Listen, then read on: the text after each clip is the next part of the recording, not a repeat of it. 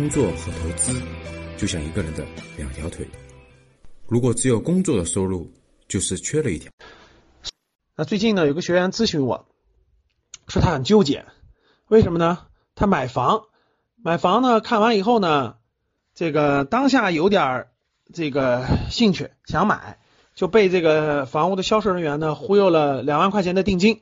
那这个房子是价值一百多万的啊。他走了以后呢，他就有点犹豫了，因为任何房子它都有好的一面，也有不太好的一面嘛，还要背上债，对吧？他一看经济形势又不太好，他就有点犹豫了。那犹豫之后呢，他就不知道到底该买不该买了。那结果呢，这个他他这个很犹豫嘛，就来问我，对吧？我说，那你综合分析，实在不想买你就退嘛。结果跑跑跑到这个售楼处呢。哎，这个售楼的人员呢，就有各种各样的方式告诉他，你看，如果你已经交定金了，如果往下走会怎么样？如果往下走会怎么样？如果退很麻烦，或者不一定能退得了啊，等等等等。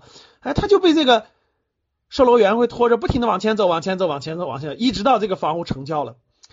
大家这个生活当中有没有这种感触啊？比如说你逛商店，逛商店，你你看了个东西，你有点想买，有点不想买，那你说，那那那我再逛逛吧，那你基本上就不会再买这个东西了，对吧？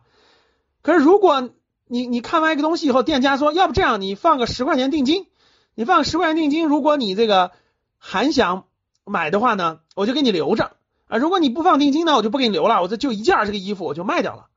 你发现没发现，只要你付了定金，十块钱定金，那你这个几百块钱的衣服你一定会买，这就叫什么？这就叫沉没成本啊！甭管是你买衣服的这点定金，还是那个你这个买房子的两万块钱，其实都是前期的投入。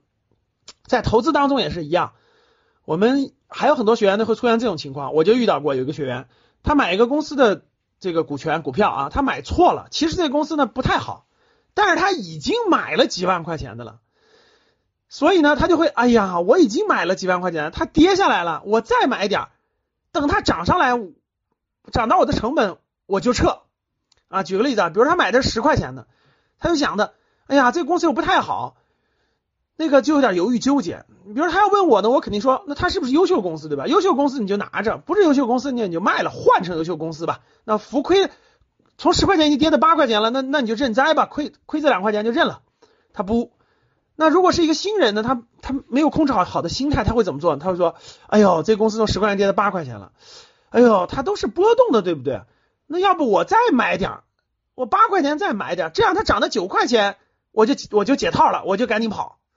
所以很多人是这个心态。我曾经遇到一个学员，就是十块钱买的，跌到八块钱又买，跌到六块钱还买，跌到五块钱很紧张了，问问我该怎么办。我说我说我也不知道该怎么办。你你你已经知道它不是个太好的公司了，为什么还要持续增加呢？你不增加不就完了吗？或者你把它换了不就完了吗？认亏。假设你买了十万块钱的，你这个这事儿亏了五万块钱，那咱认亏，咱换成好的，那等好的涨回来不就回来了吗？不过他还是忍不住，最后一直跌到了三块钱才割肉。所以什么意思呢？各位，就是沉没成本。一旦我们前面投进去一些了，我们脑子里就这个心理作用啊，就发现，哎呀，我投进去的可不能亏了，我投进去的可不能亏了，舍不得打翻的那那瓶牛奶啊，一定要把那瓶牛奶扣的掉地上，那瓶牛奶再把它抠出来，哎，恨不得喝到肚子里去啊，舍不得咱。这个苹果跟吃苹果一样的啊，那有的人这一筐苹果放了半个月是不是就坏了？有的人就从坏的开始吃，咱把那个坏苹果洗干净以后，把坏的那半切掉，吃吃那半那个苹果好的部分，还有一部分人就先吃这个筐里好的苹果。假设一个筐里有一百个苹果，吃坏苹果那个呢，最后全吃的坏苹果，不仅吃的坏苹果，前面吃的坏苹果，后面到最后都吃的坏苹果，几乎每个苹果都吃的是坏的。前面这个呢，我不管坏的，我就吃好的。到最后呢，一百个苹果吃了六七十个好苹果，剩下的扔掉了。那个那个吃坏苹果的是一百个苹果吃了九十多个坏苹果，最后俩最后几个都没吃上，全坏了，完全烂掉了。啊，这就是沉没成本。大家好好思考思考，对你的投资有什么样的启发？欢迎订阅、转发和评论，我们会不定期的抽取活跃粉丝寄送礼物，谢谢。好了，今天的节目就到这里吧。如果你想系统学习财商知识，提升自己的理财能力，领取免费学习的课件，请添加格局班主任五幺五八八六六二幺，我们下期见。